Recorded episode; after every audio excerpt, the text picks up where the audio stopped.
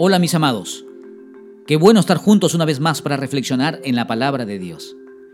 Hoy quiero hablarte acerca de actuando el papel de Judas.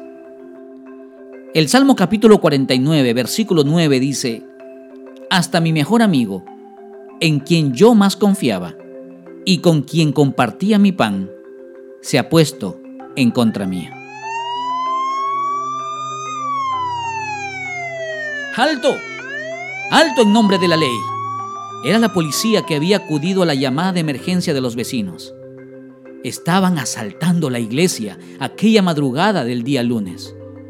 Eran cuatro los delincuentes que habían ingresado el día domingo a la iglesia, escondiéndose en los baños para cometer el asalto en la madrugada.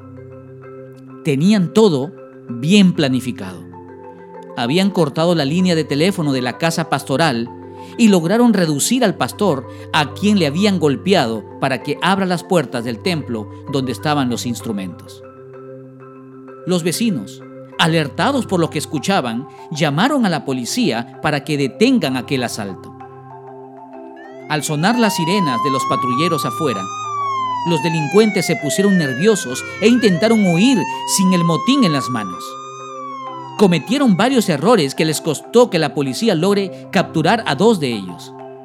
Pero, oh sorpresa, uno de los delincuentes era uno de los jóvenes que asistía a la iglesia y el pastor lo reconoció.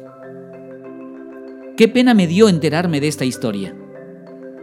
De un muchacho que al estar tan cerca de Jesús, prefirió actuar el papel de Judas. ¿Cuántas veces una acción nuestra nos lleva a encarnar el papel de Judas? Aquel hombre que traicionó al maestro y a sus verdaderos amigos.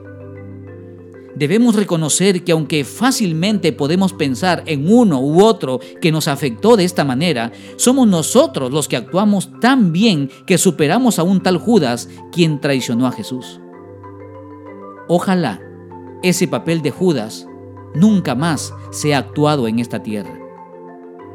Quisiera preguntarte, ¿alguna vez has traicionado a un amigo? ¿Alguna vez te han traicionado? Permíteme plantearte un desafío hoy. Evalúa tus palabras, evalúa tus acciones Reconoce y si es necesario cambia de actitud si alguna vez has jugado el rol de Judas o si actualmente estás actuando ese papel. Ánimo, estamos juntos en la batalla y estamos para animarnos mutuamente. Gracias por escucharnos. Será hasta la próxima. Dios te bendiga.